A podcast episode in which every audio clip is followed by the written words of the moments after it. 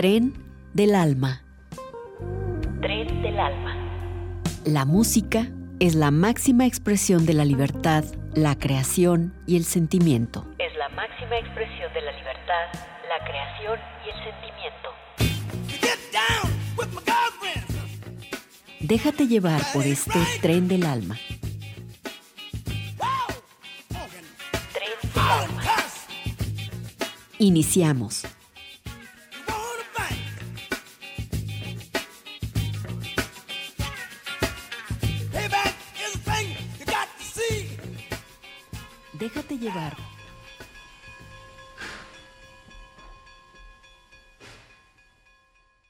Telling him about this alligator call, you know, the, the story I had to write around it when I was a kid.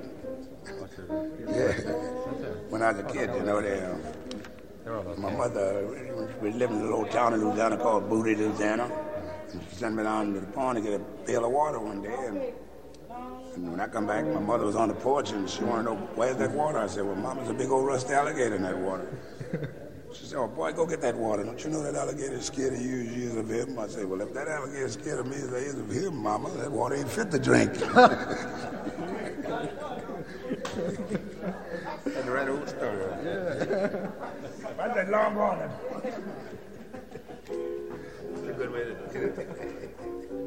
Bienvenidos a una emisión más de Tren del Alma. Hoy es eh, lunes 19 de octubre del año en curso. Estamos en pleno Festival Internacional Cervantino, pero bueno, hoy toca hablar, eh, platicar con el maestro Sergio Rodríguez Prieto, con quien hemos desarrollado una serie de charlas sobre el desarrollo y la evolución del jazz. Y bueno, pues esta noche nos acompaña Sergio Rodríguez Prieto desde Aguascalientes y un servidor, eh, Paris Rodríguez en Guanajuato Capital, haciendo radio a distancia para que ustedes disfruten de la mejor música aquí en Radio Universidad de Guanajuato y Tren del Alma. Les eh, recordamos que esta serie de programas están disponibles en podcast a través de www.radiouniversidad.ugto.mx. Eh, Sergio, pues eh, iniciando el programa ya escuchamos unas palabras del maestro Louis Armstrong, que si bien retomando esta situación de que eh, era, eh, fue muy importante eh, esta, esta situación de los criollos en relación a la evolución de la música en Nueva Orleans. Si bien Louis Armstrong no era criollo, pero me parece que sí fue adoptado por una familia judía de la cual recibió bastante apoyo. Sergio, buenas noches, ¿cómo te va? Eh, muy buenas noches, Paris. Como siempre, un, un gusto enorme estar aquí con, con, ustedes en las frecuencias de Radio Universidad de Guanajuato en este ejercicio que en lo personal me está pareciendo muy atractivo, muy novedoso, muy propio de Radio Universidad de Guanajuato, que es el tren del alma. Y sí, y sí, hoy nos toca, hoy nos toca iniciar, porque no, no, no creo que terminemos en la sesión de hoy, y, iniciar eh, trabajos para entender lo que ha sido la gran figura en la historia del jazz del señor Louis Armstrong. Ya, ya lo pudimos constatar eh, con la entrada del, de la emisión de hoy. La voz, la voz inconfundible, la voz muy característica, la voz muy propia del señor Louis Armstrong. Una, una, quizá la primer gran figura de la historia del jazz, el primer rey del jazz, sin duda alguna, y, obviamente todos los historiadores y todos los fans de la música de jazz eh, tendremos que coincidir que Armstrong fue la primera, la primera gran personalidad que tenemos en esta forma de hacer música, en esta forma de hacer jazz. Oye, Sergio, te comentaba la emisión pasada que, bueno, de, pronto hay división de públicos para Louis Armstrong, ¿no? De, hay quienes prefieren escucharlo tocar la trompeta o la corneta, porque él en, en un principio fue cornetista, y hay quienes prefieren escucharlo cantar, ¿no? Eh, sí, es que esta es la gran importancia de, de Armstrong. Eh, en verdad, eh, su facilidad y su propuesta en el, manejo del instrumento, efectivamente, primero corneta, al lado de King Oliver y luego como trompetista. Eh, no pudo continuar con esta, con esta temática de, la interpretación de la trompeta, ya lo explicaremos más adelante, por problemas de orden físico y, tuvo que explotar, valga el concepto, explotar su, presencia en la historia de jazz a través de su eh, muy peculiar y muy diferente eh, manejo de voz, que incluso hace que los cantantes de esta tendencia jazzística se hayan ceñido a los principios y a las eh, propuestas del citado Armstrong, sobre todo en el llamado scat, scat vocal. Y que creo yo que fue una genialidad que eh, hiciera dueto con, con Ella Fitzgerald. Creo que eh, esas participaciones con Ella Fitzgerald arrojaron trabajos memorables, canciones memorables que hasta la fecha, pues, eh, entre los eh, empedernidos, pues siguen vigentes, Sergio. Sin duda, sin duda alguna, esto, esto es claro.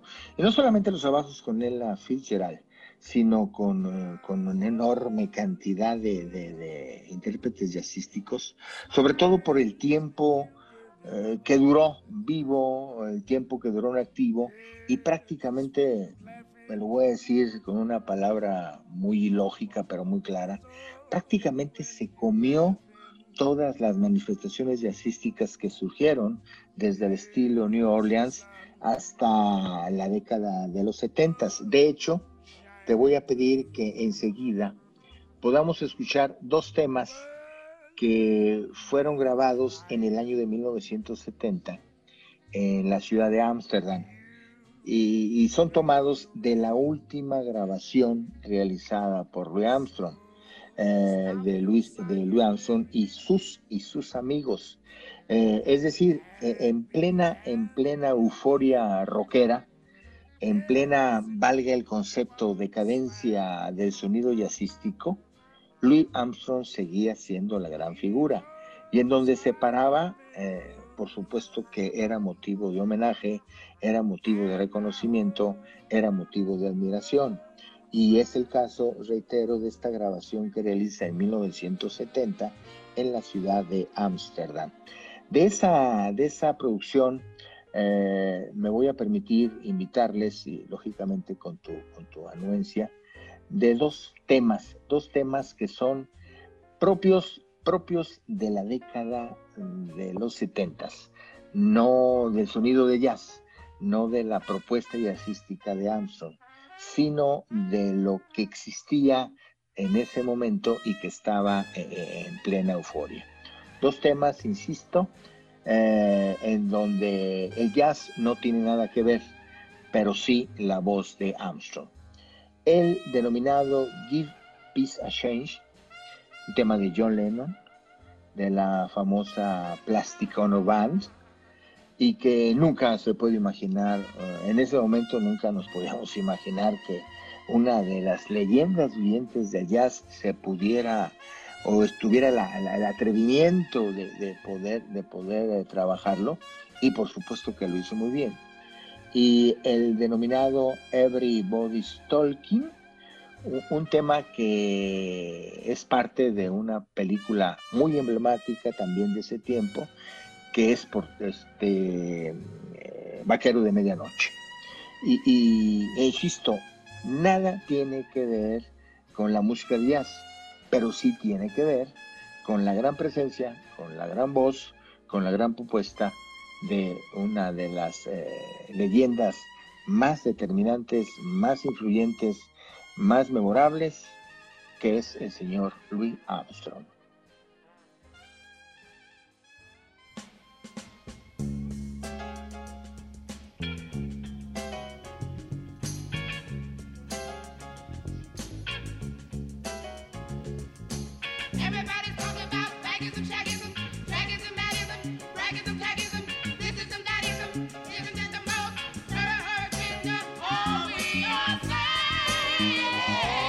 just saying you give me the chance. Give me such a chance. Oh,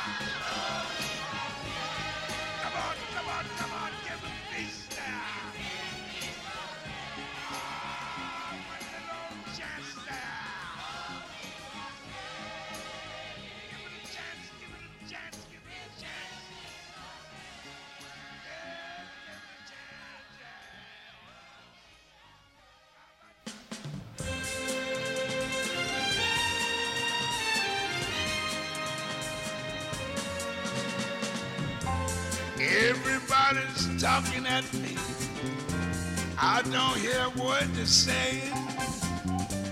Only the echoes of my mind. People stop staring. I can't see the faces. Only the shadows of the eyes. I'm going where the sun keeps shining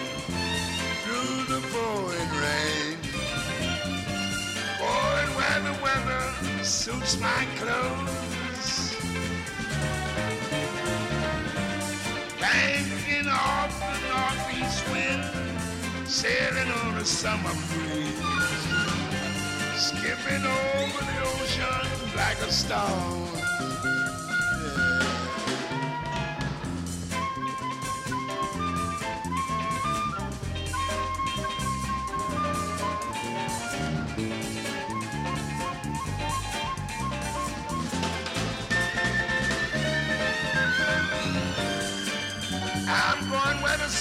Sun keeps shining through the pouring rain.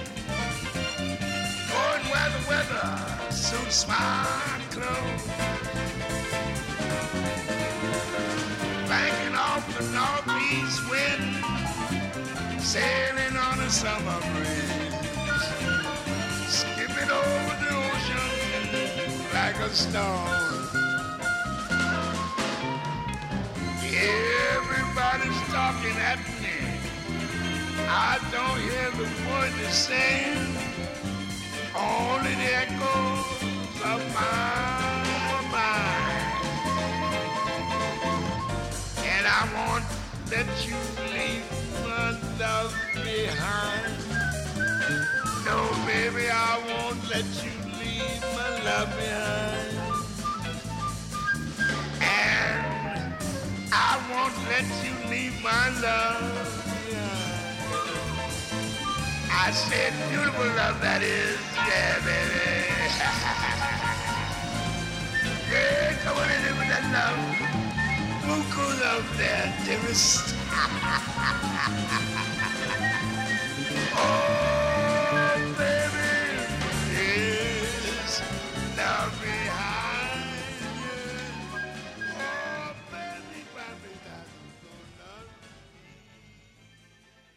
Sintonizan Tren del Alma a través de Radio Universidad de Guanajuato. Escuchamos la interpretación de eh, Louis Armstrong. En primer término, una interpretación que realizó sobre un tema de John Lennon, eh, Give Me Peace a Chance. Posteriormente escuchamos Everybody's Talking Eagles. Eh, Sergio, este trabajo que realizó Armstrong me recuerda al que realizó Sarah Vaughan interpretando también eh, canciones eh, de The Beatles. Pero bueno, ese es un tema que me gustaría que platicáramos después.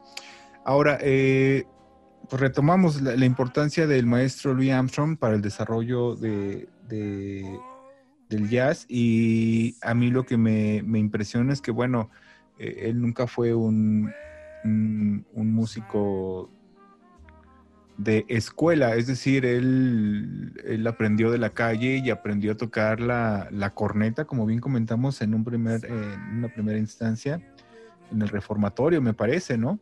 Y creo que ahí sus tutores lo aconsejaron para que eh, se aventurara en la, en la trompeta. Sí, insistir en que algunos datos de su, de su vida, siendo reales y muy dramáticos, otros son eh, prácticamente inventados, como el hecho de que nació el 4 de julio del año de 1900. Eh, La fecha es muy significativa para los Estados Unidos, por supuesto, para la historia de los Estados Unidos, pero sabemos que no nació el 4 de julio de 1900, sino el 4 de agosto de 1901. También se afirmó que los padres de Armstrong nacieron en la esclavitud. Por supuesto que tampoco ello es posible, porque la documentación que se logra tener después claramente demuestra que la fecha de nacimiento de los padres de Armstrong pues fue posterior a la emancipación negra. Lo que sí sabemos es que la madre de Louis Armstrong, de nombre Mayan, fue abandonada por el padre durante pues prácticamente desde que nació Armstrong, desde que nació Luis, y pues siendo tan joven y teniendo que mantenerse, eh, deja, deja a su hijo en, manos de, de su madre, es decir, de la, de la abuela Josephine, mientras que la madre se fue a trabajar a Perdido Street. ¿Y dónde está Perdido Street? Pues en aquella, en aquella zona de tolerancia llamada Storyville. Eh, por supuesto que la vida en ese sentido de Louis Armstrong fue bastante problemática. Bueno, yo lo pongo eh, problemática y no, eh, vamos de cuenta, ah, hacemos de cuenta que estamos viviendo en Aguascalientes, en donde los, los, los hijos abandonados por los padres no es la excepción, sino la regla. Entonces es prácticamente exactamente lo mismo. Pero un punto, me, me decías, perdón, Sí, me lo que- decías de que... Sí, sí, Sí, continúa, dime, dime. Sergio. No, tú, continúa, por favor. Ah, bueno, entonces eh, decíamos, mm, ya, adelantabas que estuvo eh, recluido en un reformatorio. Y sí, fue recluido en un reformatorio porque la noche del primero de enero de 1913 se le detuvo por un tema llamado disparo de arma de fuego. Y a partir de ahí, bueno, su, su- su vida eh, cambió radicalmente por esa inclusión en, el reformatorio y, ahí, donde, ahí fue donde empezó a enterarse de la existencia de, la música de jazz, de su forma de, de manejo de los instrumentos, porque nada más permaneció poquito para, para una edad joven, 18, 18 meses recluido en el reformatorio. Eh, entonces, me decías, me decías que eh, eh, cuáles serían sus principales propuestas. Evidentemente la oportunidad de salir del reformatorio, la idea, la idea de continuar su vida al margen de su familia, que prácticamente no existía, y el hecho de que el desempleo, el desempleo en materia musical era muy, muy, muy claro eh, en Nueva Orleans. Recordemos, como lo dijimos en la emisión anterior, que muchos, muchos músicos y muchos obreros y muchos trabajadores se, se eh, hi- hicieron una, una, migración hacia los estados del norte. Entonces quedaron muchas vacantes de músicos en Nueva Orleans. Y ahí fue donde Louis Armstrong pudo trabajar en diversas, en diversas bandas, la Silver Leaf Band de Sam Dutrey, la banda de Fat Marable, y por supuesto la Tuxedo Brass Band, eh, respecto de las cuales habremos de escuchar ahora sí dos temas eh, concretos, los eh, denominados Ho- Honeysuckle Rush y Lonesome Road.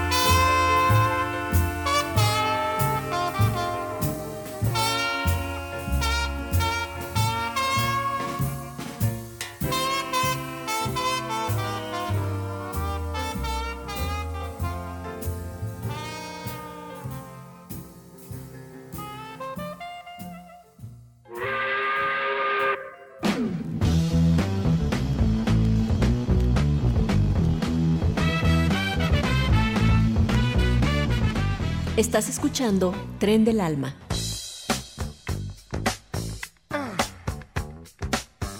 En un momento continuamos.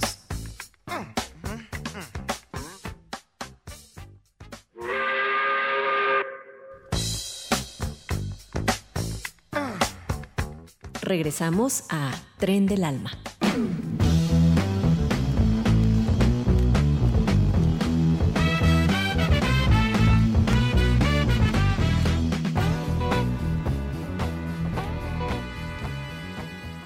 Seguimos en Tren del Alma a través de Radio Universidad de Guanajuato. Esta noche eh, con una charla eh, respecto a la vida y obra de Louis Armstrong con el apoyo del maestro Sergio Rodríguez Prieto.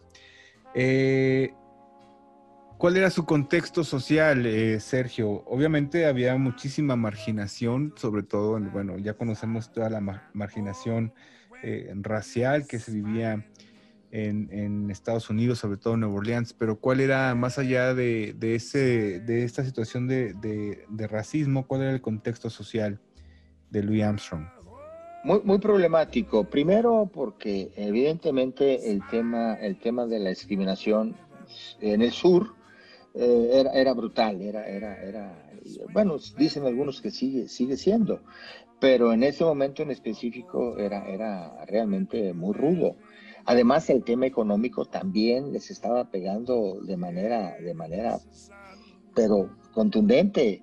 Eh, ya explicábamos que muchos, muchos eh, de los habitantes de Nueva Orleans tuvieron que mirar hacia los estados del norte. Louis Armstrong de alguna manera sobrevivía en esos pequeños grupos, sobrevivía en esas eh, pequeñas, pequeñas bandas y pues eh, no, era, no era sencillo su, su, no era sencilla su existencia. Sin embargo, su capacidad interpretativa y su realmente su talento eh, tuvo que ser, eh, mejor, mejor explicado, destacó por encima de los integrantes de la banda de King Oliver. El mismo King Oliver entendía que no podía soportar mucho, que no podía superar en, cierta medida la, propuesta y la capacidad de Louis Armstrong. Eh, de ahí que eh, por mucho que Oliver tuviera capacidad y tuviera presencia, eh, no era tan determinante como para ser la gran figura dentro de la música de jazz, a grado tal que fue uno de los que no emigró, de manera, de manera inmediata hacia los estados del norte. Y, sobre todo porque el señor King Oliver tenía muy claro, o tenía muy limitado, mejor dicho, el tema de la música, y, para él lo importante era el grupo, lo importante era el grupo. Y, es, y, estaba consciente de que cada integrante del grupo debía desempeñar un rol específico pero no de manera independiente. Me explico. El tema, el tema de los solos que explicamos que con Morton se estaban desarrollando, no podían desarrollarse en el caso de la Creole Jazz Band del señor King Oliver. Eh, esto también lo podemos demostrar de, una manera muy clara con los temas, con los temas eh, que realiza Louis Armstrong con el citado Oliver los denominados eh, titulados Deeper Mad Blues y Mabel's Dream.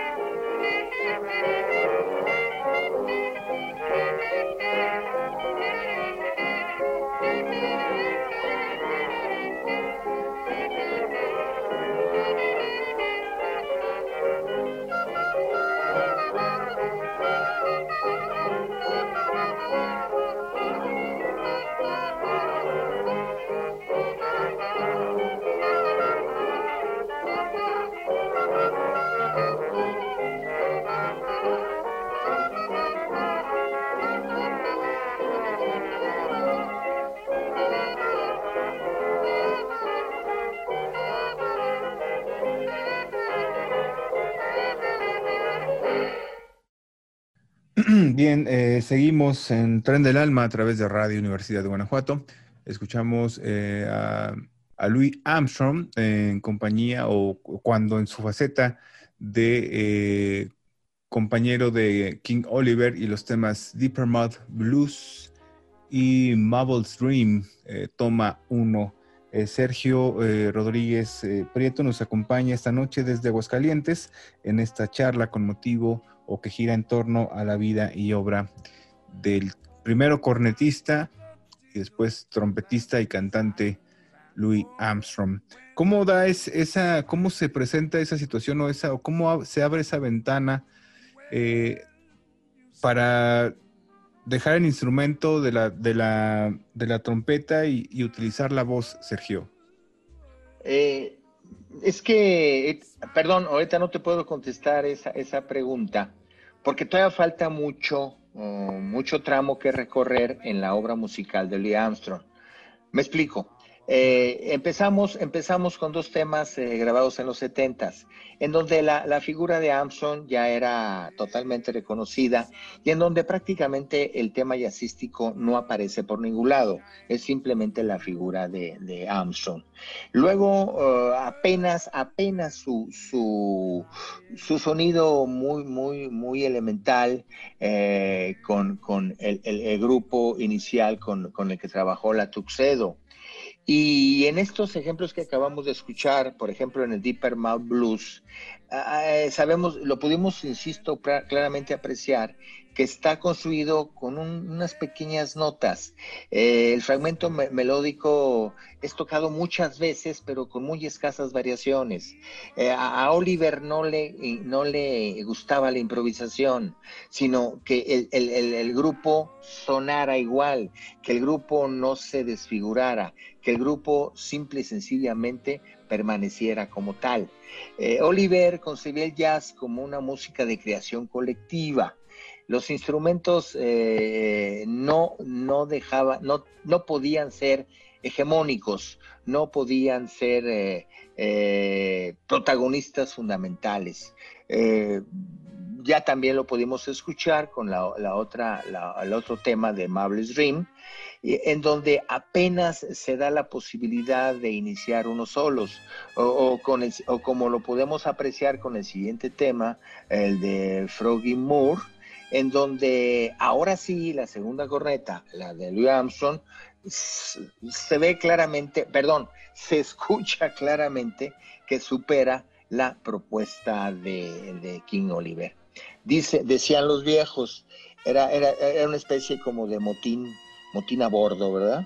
Que el cocinero del barco se pusiera a dirigir la, la embarcación.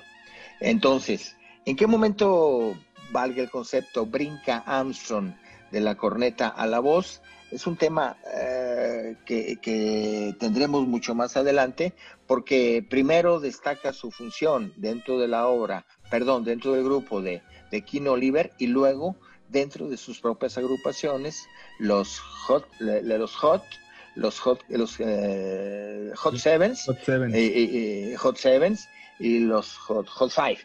Entonces, también, que, también tendremos, supongo yo, que para la próxima emisión, muchos ejemplos de los trabajos de estos grupos. Por lo pronto, sí los invito a escuchar Froggy Moore.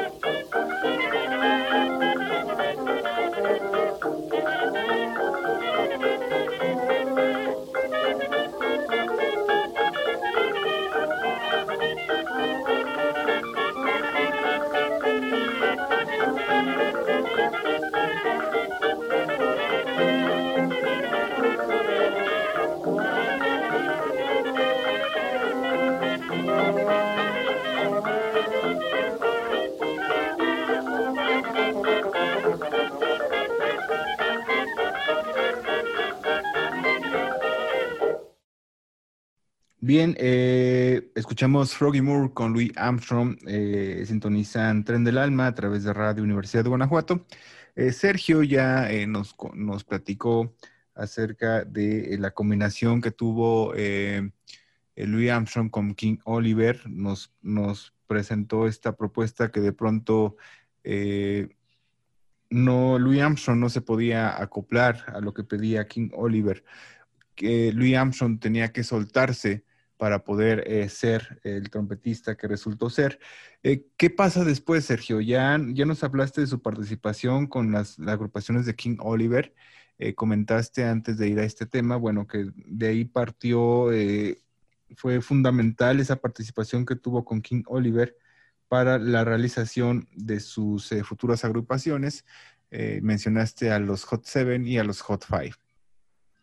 Sí, eh, pero uh, destacar esto de, la, de, las, de los temas eh, importantes en la historia del jazz. Y una paradoja realmente curiosa que se presenta en este tema es que las, la, la, presencia y, y, la importancia de las grabaciones de King Oliver eh, en estos años 20 fueron el mejor ejemplo, el mejor ejemplo del estilo colectivo del estilo New Orleans, pero al mismo tiempo fue lo más que se pudo hacer en el estilo New Orleans, porque eh, con Louis Armstrong eh, se comienza a trabajar a partir también de la propuesta de Morton eh, con el llamado espíritu individualista, con la idea de que sean precisamente los los músicos de jazz no parte de un grupo, sino, sino que apoyados por un grupo pudieran eh, expresar su propia idea, su propia propuesta. Además, Louis Armstrong creció en una época de grandes figuras, convivió con muchas figuras importantes en el sentido social, no en el sentido personal. Eh, se encuentra al mismo nivel en ese tiempo, al mismo nivel en esa época, con gente tal como Charlie Chaplin, con gente tal como Al Jolson. Eh, Al Jolson, el, cantante de jazz, la primera voz que se pudo escuchar en, el cine. Recordemos que la primera, la primera película sonora en los Estados Unidos fue el cantante de jazz con Al Jolson y a partir de ahí una figura importantísima. Eh, eh, socialmente eh, también Louis Armstrong coincidió con tipos como Baby Rose, como Shirley Temple, como Winston Churchill. Entonces, eh, hay que recordar que, los principios de siglo en los Estados Unidos de Norteamérica fueron muy ricos en personalidades. Bueno, Winston Churchill no precisamente en los Estados Unidos, pero sí, pero sí dentro de la, esfera mundial y dentro de las relaciones que tenía esa nación, esa creciente nación, con, con lo que estaba sucediendo en, en Europa. En pocas palabras, las revoluciones, eh, tanto en cuestiones de arte como en cuestiones sociales, eh, pues solo se crean eh, a partir de que tengas que sacrificar o tengas que eliminar el pasado. En el jazz ocurrió exactamente lo mismo. Armstrong para poder destacar tuvo que eliminar, tuvo que dejar a un lado a su, a su, a su, pues a su protector, a quien lo, a quien lo colocó en ese, en ese lugar musical.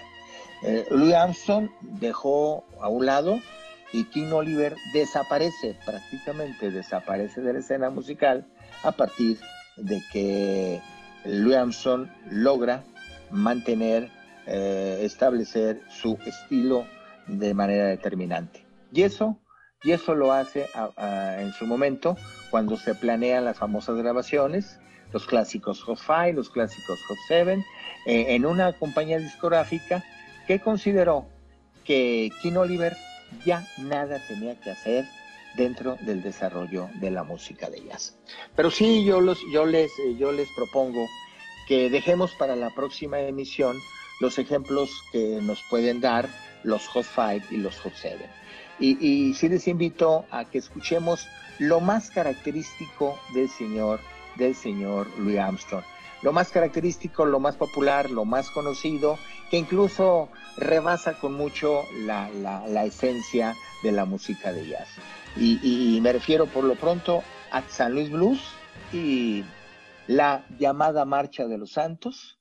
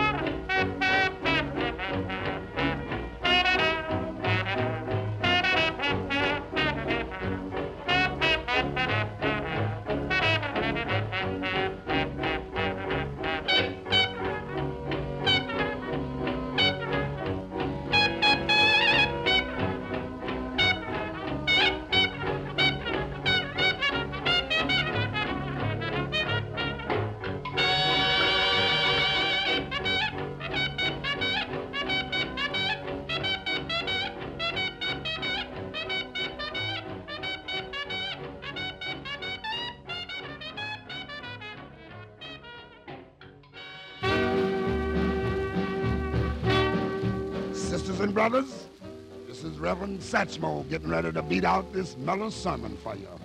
My text this evening is when the saints go marching in. Here come Brother Hickenbottom down the aisle with his trombone. Blow it, boy.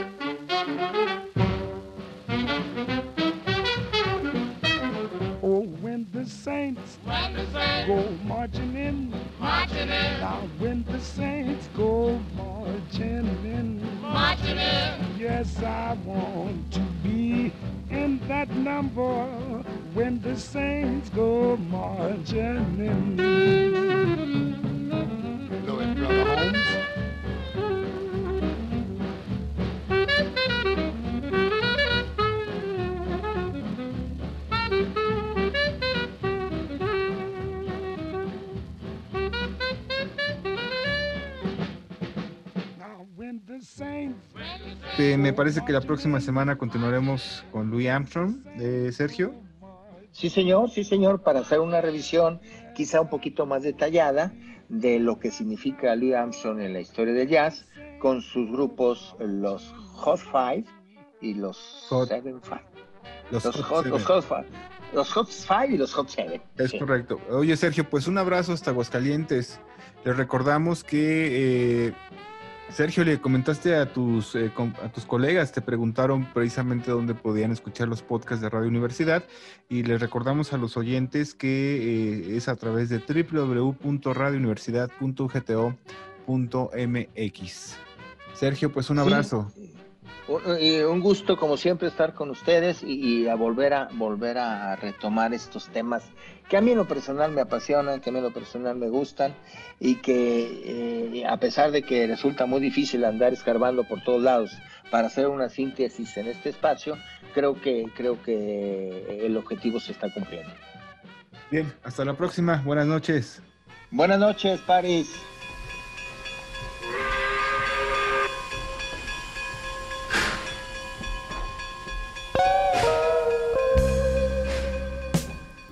Tren del alma. Tren del alma.